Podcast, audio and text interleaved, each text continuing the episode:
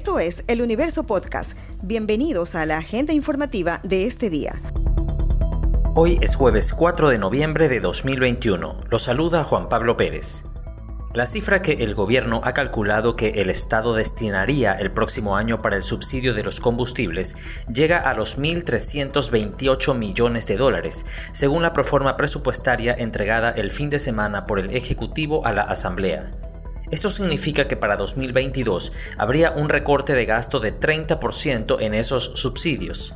Según la proforma, los combustibles tienen un peso de 26% respecto a los subsidios totales, que incluyen bonos para familias vulnerables y las contribuciones a la seguridad social.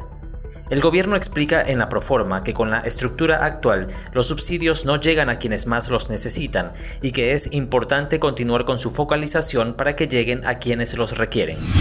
Más de un año ha pasado desde que un tribunal de la Corte Nacional de Justicia confirmó la sentencia por el delito de cohecho pasivo agravado en el caso Sobornos. De 14 millones de dólares de reparación integral que 20 procesados deben pagar, se ha recuperado casi 2 millones. Quienes han cancelado su reparación integral han sido solo los empresarios Víctor Fontana, Teodoro Calle y Alberto Hidalgo. Pese a que los tres han pagado su reparación, ninguno de ellos cumple su pena de cárcel. El procurador del Estado, Íñigo Salvador, a quien la Asamblea Nacional pretende llevar a juicio político por este caso, dijo el mes pasado que para evitar los cobros, los sentenciados ponen sus bienes a nombres de terceros, para evitar que se ejecute el cobro. Tras el feriado, la aplicación de la tercera dosis contra el coronavirus a los adultos mayores continuará extendiéndose en Guayas y otras zonas de Ecuador. En algunas ciudades como Guayaquil, Durán y San Borondón comenzó antes del reciente asueto.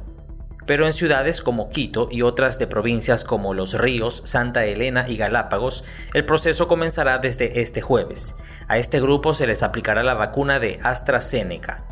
Solo las personas que tienen condiciones de inmunosupresión recibirán su tercera dosis con una pauta homóloga, es decir, con la misma vacuna con la que fueron inoculados en su primera y segunda dosis.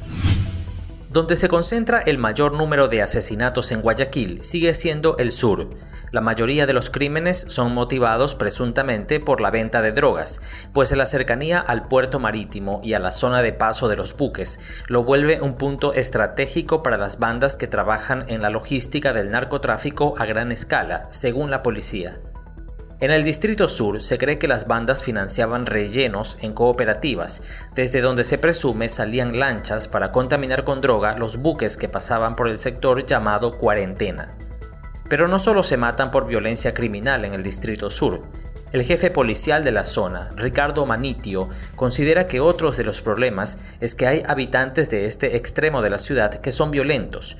Por eso pidió que el gobierno intervenga para recuperar a los menores de edad de los círculos de violencia. Esta noticia ha estado entre lo más leído de eluniverso.com en las últimas horas.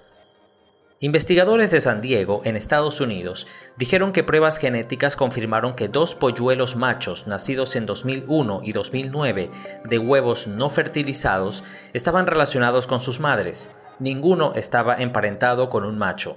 Aunque la partenogénesis ocurre en otras especies como tiburones, abejas y dragones de Komodo, en la investigación se dijo que sería el primer caso de reproducción asexual en cualquier especie aviar en el que la hembra tuvo acceso a un compañero.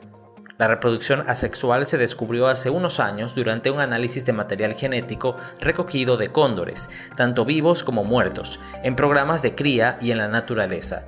Este tipo de animales puede vivir hasta 60 años. Esto fue lo más destacado de la jornada. Hasta la próxima.